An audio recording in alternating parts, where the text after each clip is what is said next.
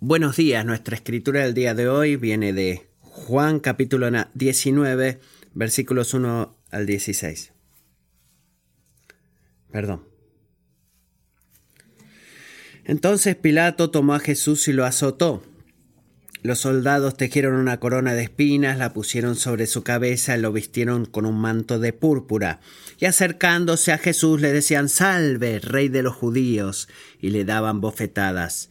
Pilato salió otra vez y les dijo, Miren, lo traigo fuera para que sepan que no encuentro ningún delito en él.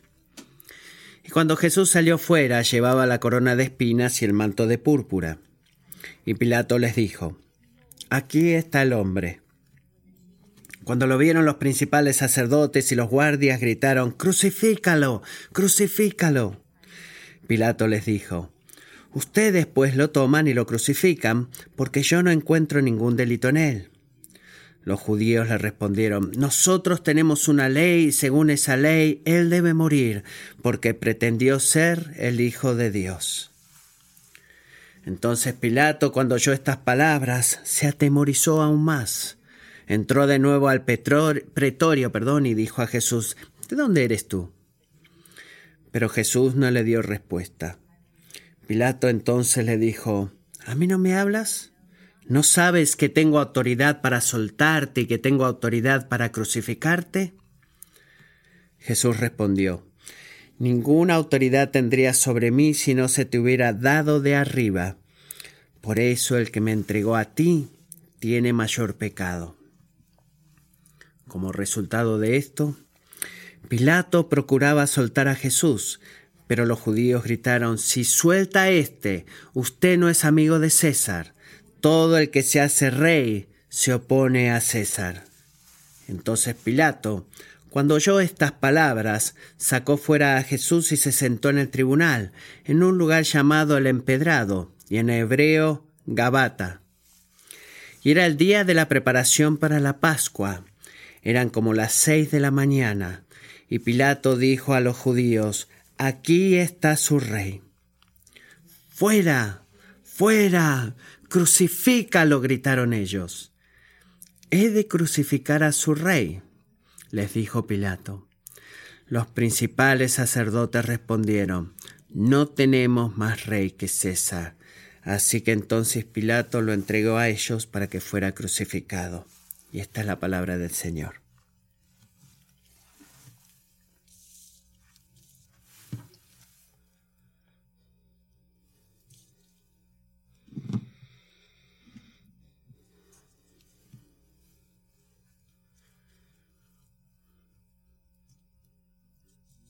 Buenos días, iglesia. ¿Funciona este micrófono? Ahora sí. Bueno, es bueno estar en la iglesia. Déjenme decirles, si quieren experimentar gozo eh, y adorar a Jesús cuando sostienen a su nieta de cuatro años, háganlo. Uy, eso es un gozo tan lindo. Matt, gracias por tu oración. Gracias. Eh, una oración que informó muy bien. Yo disfruto cuando llego a la iglesia, alguien ora una oración y en esa oración él varias escrituras que tengo en mi mensaje. nunca nos pusimos de acuerdo para que esto pasara y, si ahí es donde Dios me demuestra que Dios está hablando a su pueblo en esta mañana. Así que gracias, Matt. debemos tener en cuenta de que no hay puntos de predicación hoy. Están en un campo minado. Este va a ser algo muy largo, un punto solo muy largo. Traté, pero este texto no entra en tres puntos. Así que no voy a predicar tres puntos hoy.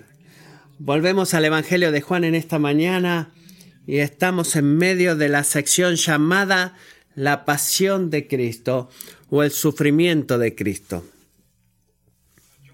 Ahora, Juan no se puede predicar separado este capítulo, separado de Isaías 53, el pasaje que, conocemos con el siervo sufriente, y Juan 19 es el cumplimiento de la profecía de Isaías 53. del siervo sufriente o el sufrimiento de Jesús. Así que quiero leer algunos versículos de Isaías 53. Si pueden ver que me refiero a muchos de estos pasajes en el mensaje de hoy. Versículo 3, Isaías 53, 3. Dice, fue despreciado y desechado de los hombres, varón de dolores y experimentado en aflicción, y como uno de quien los hombres esconden el rostro, fue despreciado y no lo estimamos. Ciertamente Él llevó nuestras enfermedades y cargó con nuestros dolores. Con todo nosotros lo tuvimos por azotado, por herido de Dios y afligido. Pero Él fue herido por nuestras transgresiones, molido por nuestras iniquidades. El castigo por nuestra paz cayó sobre Él, y por sus heridas hemos sido sanados. Versículo 7.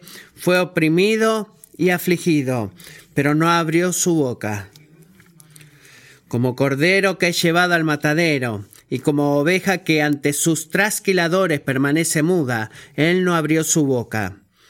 Pero quiso, versículo 10, pero quiso el Señor quebrantarlo.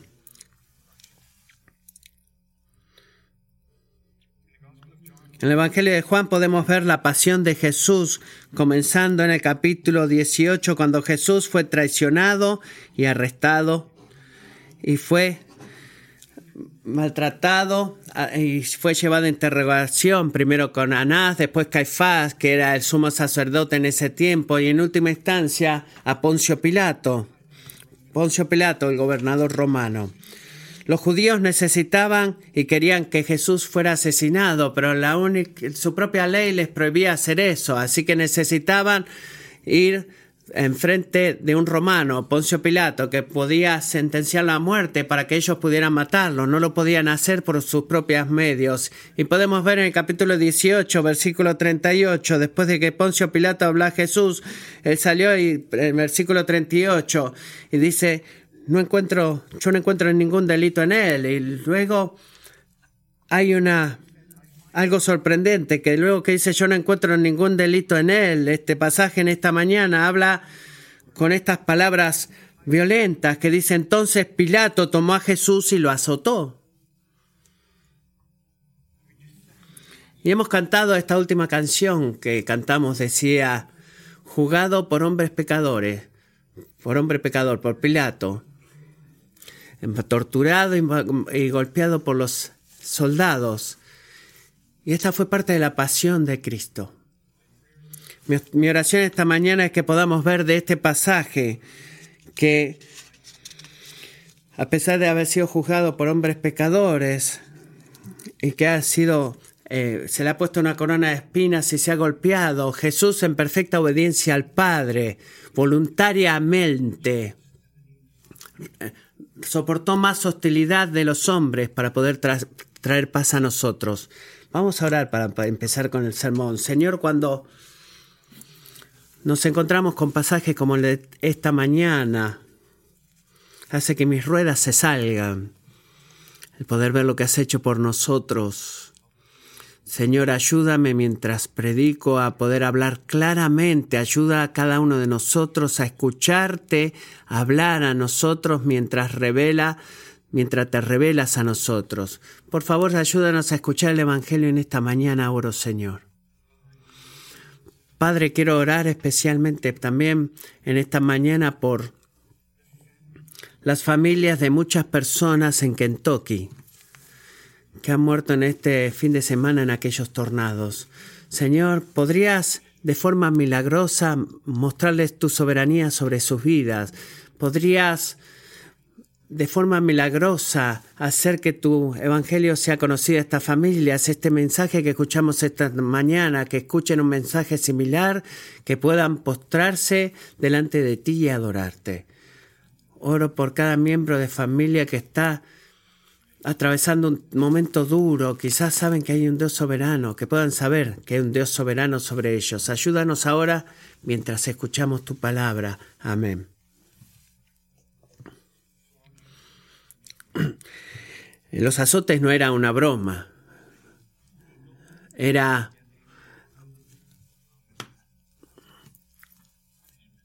un castigo romano legal pero brutal. El instrumento que se usaba era un látigo corto con multitud de sogas eh, eh, hechas de cuero, en donde dentro de esas piezas de cuero había piezas de bolas de metal y de huesos afilados. El hombre que era azotado se le sacaba sus ropas y sus eh, manos eran amarradas a un poste, que por lo general era una, un poste pequeño para que estuviera en una posición en cuclillas, y su espalda desnuda, y sus piernas, y, sus caderas, y, sus pompis eran azotadas una y otra vez. La severidad de los azotes de muchas formas eh, dependía de los soldados que castigaban a los hombres. Esta, este castigo eh, tenía la intención de debilitar a hombre para que acelerara su, su muerte. Muchos de ellos colapsaban y morían en medio de los azotes. Estos hombres azotaban repetidamente con todas sus fuerzas y esas bolas de acero cortaban su piel y los, y los piezas de hueso afilado ah, desgarraban su carne. Y mientras el, el castigo continuaba, las laceraciones entraban hasta los músculos, llegaban, un dolor severo y una pérdida de sangre increíble. Generalmente preparaban la situación para que la persona azotada este, eh, entrara en shock y la fuerza del hombre determinaba si iba a vivir o no. Este tipo de azote era para personas para que este, antes que lo llevaran a la cruz, para que cuando fueran colgados de la cruz no vivieran mucho tiempo.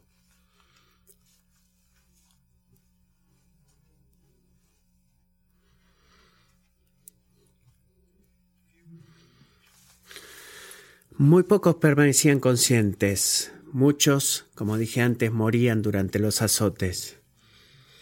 Tú te quieres preguntar qué tan severamente Jesús fue azotado. Isaías 52:14 dice, de la manera que muchos se asombraron de ti, pueblo mío, así fue desfigurada su apariencia más que la de cualquier hombre, y su aspecto más que el de los hijos de los hombres. Y la nueva versión internacional de estudio dice, en su pasión Jesús fue azotado eh, de tal forma que quedó como una masa humana de carne colgando. Mel Gibson hizo la película La Pasión de Cristo en el año 2004 y fue criticado grandemente por la forma gráfica en la que mostró la brutal violencia contra Jesús. Muchos dijeron que fue la película más violenta que jamás hayan visto y que no volverían a verla ni dejarían que sus hijos la vieran. Otros dijeron que tendrían que haber eh, haberla hecho un poco más suave para que sea más agradable para los eh, eh, las personas que la fueron a ver. no quiero hacer comentarios sobre esta película, pero algo es claro, la pasión de Cristo, ya sea en una película, cuando la leemos o cuando la predicamos, no debe ser, no debe ser hecha más agradable a la gente para poder sentirnos mejor y no, que poder, no querer ver la violencia que hubo contra nuestro Dios.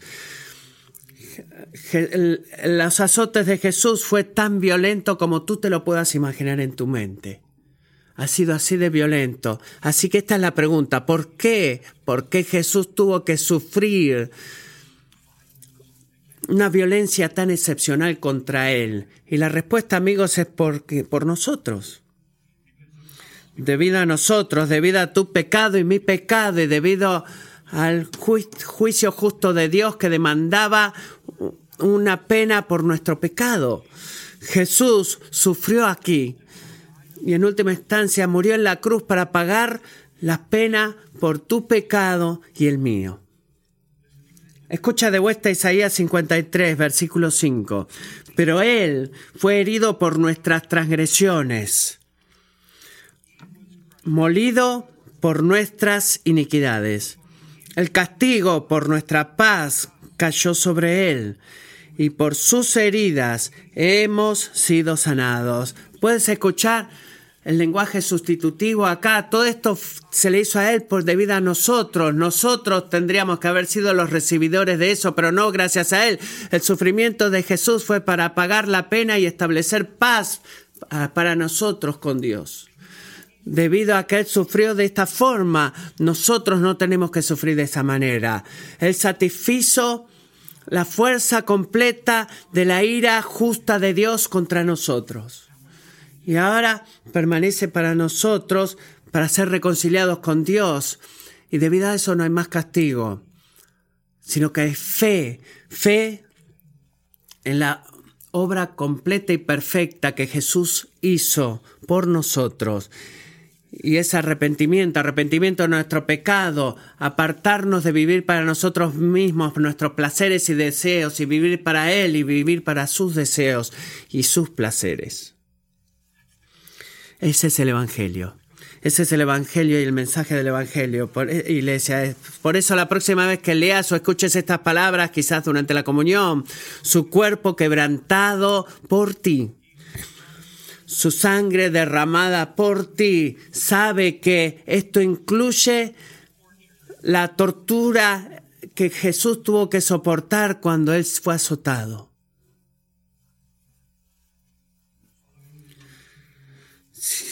Siguiendo a la severa, al severos azotes que recibió, vemos los pasajes, versículos 2 y 3, que los soldados comenzaron a burlarse de Jesús.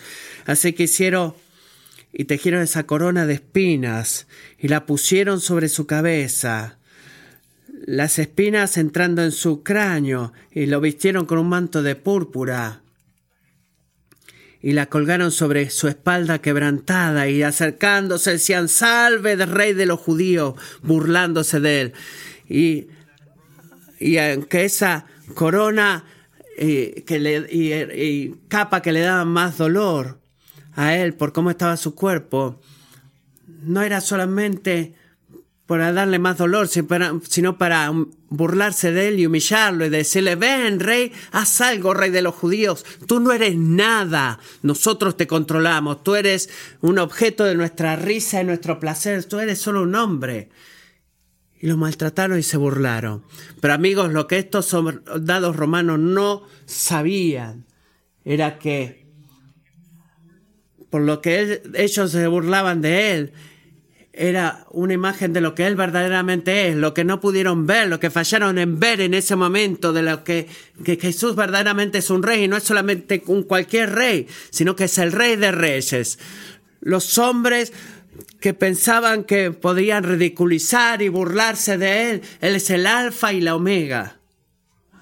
Aquel que existe desde la eternidad y que existirá hasta el, futuro eterno, es aquel por el cual Todas las cosas en el cielo y en la tierra fueron creadas, incluso los hombres estos hombres pecadores. Él es aquel en el cual la plenitud de la deidad vivía valientemente. Él es el, Señor, el Dios de Abraham, Isaac y Jacob. Es el, el Señor de las huestes. Es el digno de recibir gloria, honor y poder y riqueza y sabiduría y alabanza y bendición para siempre. Él es aquel en delante del cual toda rodilla se postrará y toda lengua confesará que Él es el Señor. Él es aquel sin, sin aquel que sin él esos hombres no podrían a poder dar otro respiro, respirar otra vez, porque él sostenía el universo por el poder de su palabra. Él es el, si ellos simplemente hubieran sabido eso, si ellos hubieran usado las palabras de Hebreos 12, 1, 3, de considerarlo a Él, se hubieran reflejado en Él y podrían haber contemplado quién era este Jesús y poder estudiarlo y poder verlo, si solamente hubieran sabido que el hombre que estaban castigando y azotando era la palabra hecha carne, el Salvador del mundo, el Hijo de Dios él hubieran se hubieran postrado en sus rodillas y en sus rostros, se le hubieran alabado y se hubieran arrepentido delante de él. Pero así como Pilato no consideró a Jesús, los soldados no consideraron a Jesús tampoco, sin saber quién era él. Así que amigos, les pido en esta mañana y les pregunto, ¿ustedes consideran a Jesús en sus vidas? ¿Están reflejando regularmente en quién es Jesús, están contemplando la verdad de quién es Jesús. Están viendo el Evangelio de Jesús, estudiando la palabra para encontrar quién verdaderamente es Jesús. Están considerando a Jesús y como resultado viviendo en adoración a Él y en alabanza, en obediencia. Tenemos que diariamente considerar a Jesús, su vida, su muerte, su resurrección y su ascensión. ¿Por qué? Para que nosotros no nos perdamos o no nos olvidemos de quién es, como estos soldados, para que nosotros podamos adorar a Él debido a que Él es digno de toda nuestra alabanza, perdón. Oh, que seamos valientes y consistentes e infalibles en considerar a Jesús, nuestro Salvador, y que Él sea nuestro gozo sobre todos los gozos, que no, nos, no, no lo perdamos a Él como los soldados se perdieron de saber quién es Él. Luego de que Jesús fue azotado y burlado, Pilato salió a los líderes judíos y por segunda vez en este pasaje, versículo 5, él les dice, no encuentro culpa en este hombre. Después dijo algo que muy ciertamente no tenía idea el peso completo y la fuerza y el significado de lo que le iba a decir. Él le dice, aquí tienen al hombre. Muchos creen que la razón por la cual Pilato hizo que Jesús fuera azotado para, para darle un poco de paz a la ira de los judíos. Quizás si había tenido a Jesús azotado le iban a dejar salir, porque él dijo dos veces, en realidad tres veces, de que él era inocente. Así que si lo azotaba, hubiera dado paz a los soldados, al, perdón, a los judíos y hubieran dicho, está bien, él puede irse. Pero eso no sucedió. La ira de los judíos fue tanta que no aceptaban o no aceptarían. Y lo que Pilato no entendía cuando decía esto, el profundo misterio de sus palabras que eran verdad. Jesús era ciertamente el hombre para contemplar, pero no era cualquier hombre, era el hombre Dios, era Dios hecho carne, era Dios el Hijo, desde la eternidad, que dejó la gloria de los cielos para venir a esta tierra, para redimir a un pueblo para sí mismo. Él era el único y perfecto y obediente y libre de pecado hombre que alguna vez caminó la de la tierra. Este hombre fue presentado a ellos como al hombre, era de acuerdo a Filipenses 2, Cristo Jesús, el cual, aunque existía en forma de Dios, no consideró el ser igual a Dios como algo a que aferrarse, sino que se despojó a sí mismo, tomando forma de siervo, haciéndose semejante a los hombres. Este hombre que fue presentado era el Cordero de Dios que te quita el pecado del mundo. Pero como hemos visto ya, Pilato era ignorante de quién era Jesús. Él no consideró a Jesús por quien verdaderamente era. Así que vemos que las esperanzas de Pilato de llegar a un acuerdo con los judíos para liberar a, a Jesús fue rápidamente eh, destruida porque mientras ni bien le trajo a Jesús a ellos y les dijo aquí está el hombre, ellos gritaron crucifícalo, crucifícalo. No fueron satisfechos con los azotes. La apariencia horrible que tenía Jesús no fue suficiente para ellos. Había una pena solamente que ellos querían, que era la muerte por crucifixión. Odiaban ciegamente a Jesús como los soldados y como Pilato, estos líderes, líderes judíos, que conocían el Antiguo Testamento muy bien, no contemplaron a Jesús y fallaron en verlo a Él como el Cristo. Desde en Isaías 11, el hijo nacido de Isaías 9, el regidor de Miqueas 5, ellos conocían todas estas profecías y estaba justo delante de ellos y se lo perdieron, no pudieron considerarlo a él como la raíz de, de Isaí que profetizaba también Isaías. Así que te pregunto en esta mañana, ¿consideras a Jesús por quién es Él? Quizás hay algo en esta mañana que no te deja considerar a Jesús como quien verdaderamente es. Quizás piensas que fue un buen hombre, quizás piensas que fue un profeta, Quizás es simplemente el Dios de tus amigos o el Dios de tus padres. Quizás Él es aquel que tú necesitas para que te dé cosas o que te mantenga tu vida a salvo y fácil. Considera a Jesús en esta mañana, amigo. Él es el Salvador del mundo. Aquel que tomó mi pecado y tu pecado. Aquel que rige el mundo y un día tú y yo estaremos parados delante de Él cuando Él juzgue a los vivos y a los muertos. Y ese día Él no va a juzgar tu moralidad.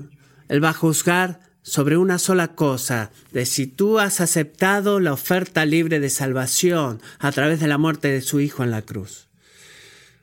Ya sea que has, puesto tu fe en Él y te has arrepentido de tus pecados y lo has seguido, o quizás consideres a Jesús verdaderamente por quien es Él. Versículo 7 de nuestro capítulo en esta mañana, por tercera vez en este pasaje, Pilato le dice a ellos, no encuentro culpa en él. Pero luego trajeron un cargo que no había sido traído antes. Ellos le dicen, nosotros tenemos una ley, según esa ley él debe morir porque, se, porque pretendió ser el Hijo de Dios. Y el versículo 8 es, entonces Pilato cuando oyó estas palabras se atemorizó más. ¿Atemorizado? ¿Atemorizado de qué? Bueno, Pilato no encontraba culpa en Jesús y lo vemos eso varias veces y lo hizo azotar, lo cual era un, mal, un, mal, uso de su autoridad como gobernante y ahora está escuchando de que se está diciendo que Jesús es el Hijo de Dios y se asusta más. Y yo también me asustaría más. Pero el Evangelio de Mateo nos ayuda con algo más. Mateo agregó un detalle más. En Mateo 27, 19 leemos esto. Y estando Pilato sentado en el tribunal, su mujer le mandó aviso diciendo, no tengas nada que ver con este justo, porque hoy he sufrido mucho en sueños por causa de él. Así que aquí está su esposa advirtiéndole. Él sabía que él había cometido injusticia hacia Jesús y ahora que claman que es el Hijo de Dios. Y sí, puedo imaginarme que él estaba más asustado. Así que tú puedes ver, volviendo a Jesús, ¿de dónde sos? Y le pregunta. Vuelve a Jesús y le pregunta, ¿de dónde eres? Y digo estas seis hermosas palabras que Jesús dice, no le dio respuesta. ¿Te has preguntado alguna vez por qué? ¿Por qué Jesús no le respondió? A mí me gustaría decirle, dile quién eres Jesús. Muéstrale tu poder asombroso, consúmelos a todos ellos. Quiero que los sacudas y los muevas a todos. Pero él no hizo nada. Jesús no le dio respuesta. ¿Por qué? Bueno, primero que nada, él ya le había dicho a Pilato en el capítulo 18 que su reino no era de este mundo. Así que Pilato, ¿me estás preguntando eso porque tienes miedo? Ya te di la respuesta. Pero acá hay otras razones, hay muchas más, pero no puedo atravesarlas a todas, revisarlas a todas. Acá hay dos razones que están conectadas. ¿Por qué Jesús se quedó en silencio? Por obediencia al Padre y por su profundo amor por aquellos a quienes vino a salvar, que somos nosotros. ¿Por qué Jesús vino a este mundo? Primera de Timoteo. Cristo Jesús vino al mundo a qué? ¿Para qué? Para salvar a los pecadores. Buen trabajo. Cristo Jesús vino al mundo para salvar a los pecadores. Jesús se permaneció en silencio porque él sabía el precio que él tenía que pagar ese día por nuestros pecados.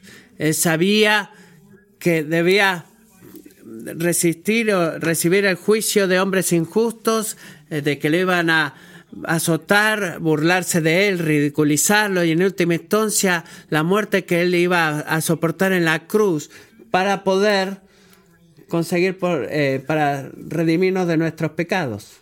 Por eso se quedó callado. Él lo hizo porque nos amaba. Esas palabras de porque nos amó, primera de Juan 3:16, en esto conocemos el amor, en que Él puso su vida por nosotros. Esas palabras de silencio fue para Jesús dar su vida por nosotros. Jesús permaneció en silencio porque nos ama, iglesia. ¿Cómo nos amó? Siendo obediente, perfectamente obediente al Padre que lo envió. Y en orden, en orden de cumplir eso, Él hizo hacer lo que tenía que hacer, que era salvar pecadores. Su silencio fue un silencio de sumisión a la voluntad del Padre y Él no estaba por eh, defenderse y salir del padre del plan para que era el plan de salvar pecadores. Esa es la razón. Acá hay otra razón también. Jesús guardó silencio porque se entregó a sí mismo a Dios, quien tiene la autoridad suprema y soberana sobre todos. Así que leemos en 1 Pedro 2, 22, 23, el cual no cometió pecado ni engañó ni engaño, perdón, alguno se halló en su boca, y quien cuando lo ultrajaba no respondía ultrajando, cuando padecía no amenazaba, sino que se encomendaba a aquel que juzga con justicia. Significa que Jesús se sometía a sí mismo a la autoridad del Padre. Él sabía y conocía el amor del Padre por él y sabía que podía confiar en el plan del Padre en su vida, porque sabía lo que el Padre, lo que, que lo que el Padre quería siempre era justo. Así que confió en el Padre en medio de la dificultad y de dolor más excruciante, más dolorosa, y que guardó silencio y dejó todo en manos de aquel que juzga con justicia. Cuando leamos en el futuro que Jesús no le dio respuesta, debemos postrarnos y adorar a Jesús, porque esas palabras que dijo, me voy a quedar callado y voy a recibir la ira para que aquellos a los que amo no tengan que recibirla. Eso es lo que significa el silencio de Jesús. Voy a satisfacer el juicio de Dios en favor de los hombres juzgado, azotado por hombres injustos. Jesús, en perfecta obediencia voluntariamente, soportó tanta injusticia de parte de los hombres para traernos paz a nosotros. Ahora, así como tú quizás piensas que Pilato está entendiendo de quién verdaderamente es este hombre, él muestra que sigue ciego a quién es Jesús cuando trata de eh, forzar su, su brazo de autoridad sobre Dios, su músculo de autoridad sobre Dios. ¿No ve que le dice, no sabes que, no que yo tengo autoridad para dejarte libre o crucificarte en el versículo 10? Y Jesús le responde finalmente, ninguna autoridad tendría sobre mí, para nada, si no se te hubiera dado de arriba. Pilato no tienes ninguna autoridad sobre mí. Nunca la has tenido ni nunca la tendrás, a menos de que si te, se te ha sido dada tu autoridad imperial, eh, no tiene uso contra Dios. El hombre no tiene autoridad sobre Dios. Así que, ¿por qué estás ahí, Jesús? Él nos dijo Juan 10, 17 y 18, yo doy mi vida para tomarla de nuevo. Nadie me la quita. Tú no tienes autoridad sobre mí, Pilato, sino que yo la doy de mi propia voluntad. Tengo, yo tengo autoridad para darla y tengo autoridad para tomarla de nuevo. No hay nada que vaya a sucederme hoy, Pilato, por tu mano, por la mano de cualquier otro, que no sea primero ordenada por Dios y autorizada por Dios. Jesús no era una víctima de los romanos o de estos hombres o de ese sistema corrupto. En lugar de eso, él fue obediente al Padre a quien él se ha encomendado. Es fácil decir sí, ¿verdad? A esas palabras acerca de Jesús. ¿Tú crees que eso es verdad para tu vida? de que Dios suprema y soberanamente gobierna sobre toda tu vida, de que nada te sucede que Dios no haya ordenado primero y haya autorizado y planeado, que tú no eres una víctima del sistema o de la gente, sino que tú puedes confiarte a ti mismo, a tu Padre fiel. Tú crees que todo don bueno y perfecto viene de lo alto. Nos gusta creer eso, ¿verdad? Crees también que cada tiempo difícil y sufrimiento y lucha ha sido planeado y ordenado con un propósito por, un, por, tu, por tu fiel Dios, por tu Dios fiel, perdón. Hay buena noticia, a los hombres y los líderes de la prosperidad no les gusta esto. Dios ordenó mis dificultades y estas son las opciones que tienes. Dios ordena todos tus sufrimientos y está en cargo de Él, está a cargo de Él. O alguien más ordena tu sufrimiento y ellos están a cargo. Yo prefiero que Dios esté a cargo de mi vida cada día. Así que es buena noticia que los propósitos, eh, eh, que con propósito Dios ordena las dificultades en nosotros. La Biblia está llena de ejemplos. Me gusta el ejemplo de José. ¿Recuerdan José? Fue vendido como esclavo cuando era joven por sus hermanos celosos. Y fue llevado a Egipto. Luego todo un montón de cosas malas le sucedieron. Eh, creció sin su gente, fue metido en la cárcel, no toda su vida siempre fue bien con él y luego se convirtió en un oficial de rango muy alto en el, en el reino egipcio. Y cuando la hambruna vino, sus hermanos vinieron a él. ¿Y qué le dijo a sus hermanos cuando ellos estaban parados temblando delante de él, sabiendo lo que le habían hecho? Les dijo él, bueno, es todo culpa de ustedes. Mi vida se arruinó por culpa suya. Ustedes hicieron esto conmigo. Soy víctima de sus celos y su negligencia. No, no vas a leer eso en la escritura. Él los tomó y se los llevó y derramó lágrimas de gozo sobre ellos y luego les dijo estas hermosas palabras en versículos en Génesis 50, 20. Ustedes hermanos planearon mal para mí, pero Dios lo convirtió en algo bueno. Él no negó que ellos habían planeado mal sobre él, pero lo que sobrepasa todo eso es que Dios lo planeó para bien, tu negligencia y tus celos, Dios las usó para bien. Y escucha lo que dice, Dios convirtió una mala situación en una buena, no, Dios transformó de alguna manera la situación mala en algo bueno, no, Él dijo, Él la planeó para bien. Eso explica de un propósito y habla de un propósito. Dios planeó esto, Él es el autor de esto, Él ordenó esto. De traer para que mucha gente pudiera permanecer con vida. José no fue la víctima de sus hermanos, del celo de sus hermanos o del sistema de ese tiempo. Dios, amigos, es también el autor de tu vida. Así que sea que recientemente hayas perdido tu trabajo o que encuentres un daño de agua muy grande en tu casa, tú sabes de quién estoy hablando, con humedad, o sea que estés pasando eh, por problemas maritales fuertes, enfermedad, o has perdido el amor de alguien querido, o muchas otras posibilidades que haya en este cuarto, por favor sabe que estas no son simplemente cosas malas que te están pasando o que tengan autoridad sobre ti. Tú no eres una víctima de las circunstancias, sino que detrás de esas nubes oscuras hay un Padre fiel que rige absolutamente sobre tu vida y ha preparado todo para bien para tu vida. ¿Significa eso que debes aguantártela? Porque si Dios está detrás de todo esto, bueno, debo aguantármela hasta que esto pase.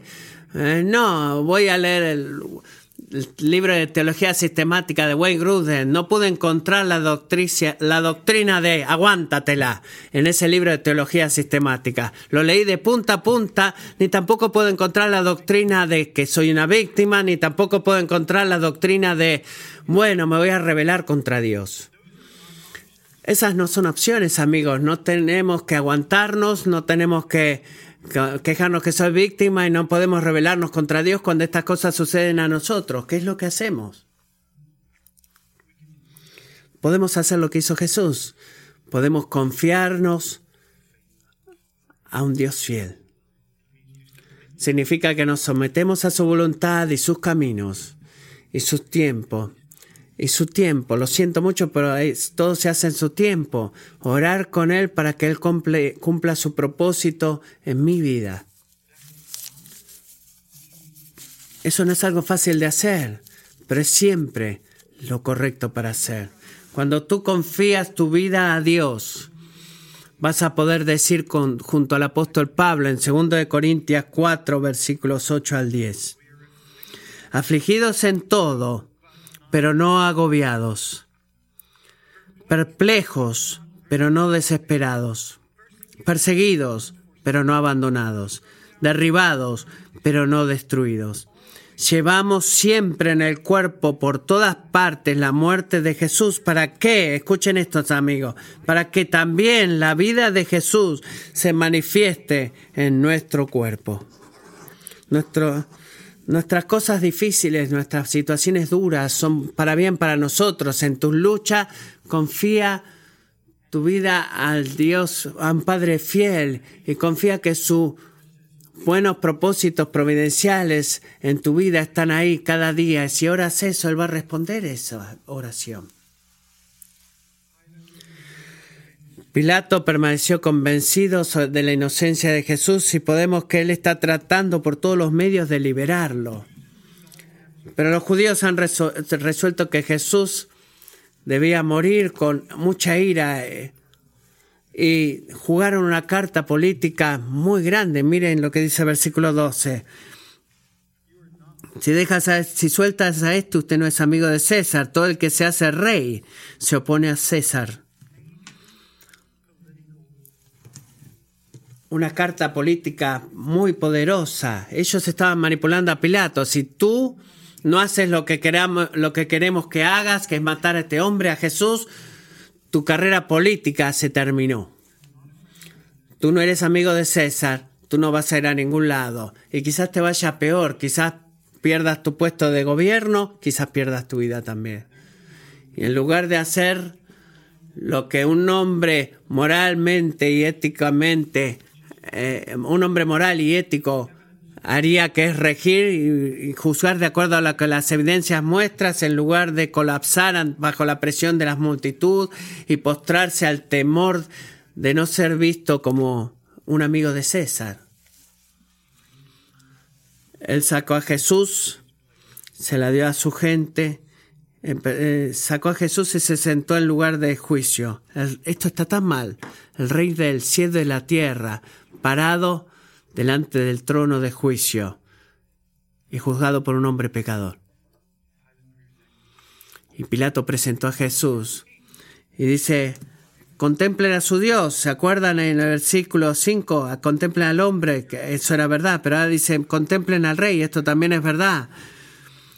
Porque Jesús era el, el rey de reyes, sea que lo dijo para burlarse de Jesús o para irritar a los judíos o para de alguna manera hacerlo ver como que él cree que Jesús es el rey de los judíos y por eso deberían liberarlo. No sabemos la razón por la que le dijo rey, pero dijo estas palabras que son verdad.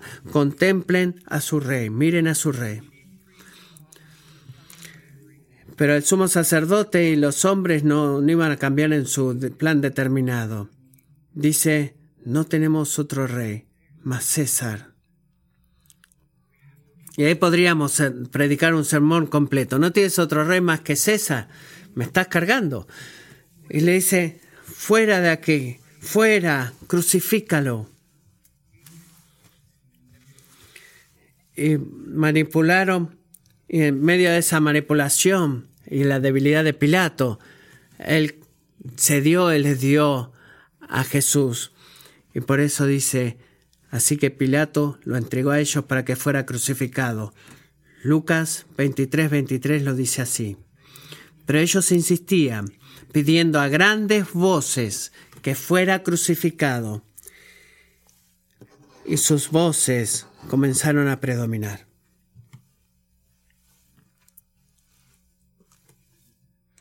Él escuchó a las multitudes, Pilato. Empecé a enojarme mucho. Creo que alguien le dije algunas semanas atrás que estábamos casualmente hablando, que me empecé a enojar cuando leía este pasaje y me vuelvo muy emocional mientras leo y pienso, en los azotes de Jesús y, y me enoja mucho. Me enojo con Pilato, me enojo con estos soldados brutales de la falta de temor de los judíos y puedo seguir. La iglesia, el Señor entonces me recuerda que tú y yo tenemos que tener cuidado de no tomar mucho crédito de lo que es la pasión de crédito por lo que es la muerte por el hombre. Aunque Jesús fue azotado y juzgado por hombres pecadores, y eso es verdad, la muerte de Jesús debe ser culpada y asignada hacia ellos. Sí, es verdad, pero ¿tenían ellos sobre, esta decisión y sobre esto que se hizo? No, para nada. Ellos eran los instrumentos, los títeres en manos de un Dios soberano que planeó el sufrimiento y la muerte de su propio Hijo. Isaías 56, 53, perdón, versículo 10. Pero quiso el Señor quebrantarlo. ¿Por qué? Porque ese fue el plan del Padre para la salvación, quebrantar a Jesús para establecer paz con nosotros. Hechos 4, 27, 28. Porque en verdad en esta ciudad se unieron tanto Herodes como Poncio Pilato, junto con los gentiles y los pueblos de Israel, contra tu santo siervo Jesús, a quien tú ungiste para hacer cuanto tu mano y tu propósito, miren lo que dice, había predestinado que sucediera. Jesús no era víctima de estas personas. Él estaba bajo el reino soberano de Dios. John Piper lo dice así de este último pasaje, la profundidad de alcance de esta soberanía divina nos deja sin aliento, pero también es la clave de nuestra salvación. Dios lo planeó y por medio de hombres malvados un gran bien ha llegado al mundo. Jesús eligió morir. Su Padre lo ordenó. Él lo abrazó. Lo hizo por nosotros. Que podamos asombrarnos y ser agradecidos con Jesús, que fue juzgado por hombres pecadores y fue atormentado y azotado en obediencia perfecta al Padre. Él voluntariamente soportó tanta hostilidad de parte de los hombres para poder traer paz a nosotros, o que podamos estar en asombro de nuestro increíble Salvador.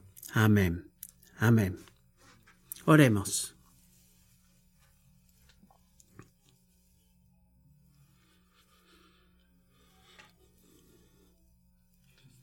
Jesús, gracias por lo que hemos leído en esta mañana, lo que escuchamos en esta mañana.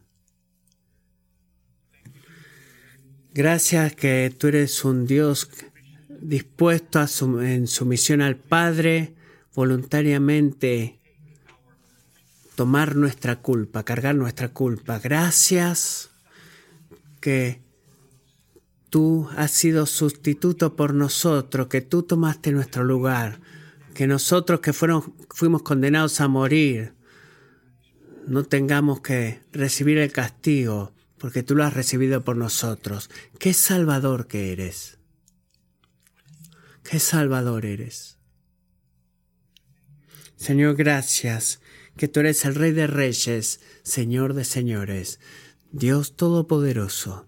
Ayúdanos, ayúdanos, Señor, mientras enfrentamos las dificultades de la vida a confiarnos a un Padre fiel, sabiendo que tú harás funcionar tu plan soberano en nuestra vida cada día. Ayúdanos a no rebelarnos, ayúdanos a confiar en ti. En tu nombre poderoso te lo pido. Amén.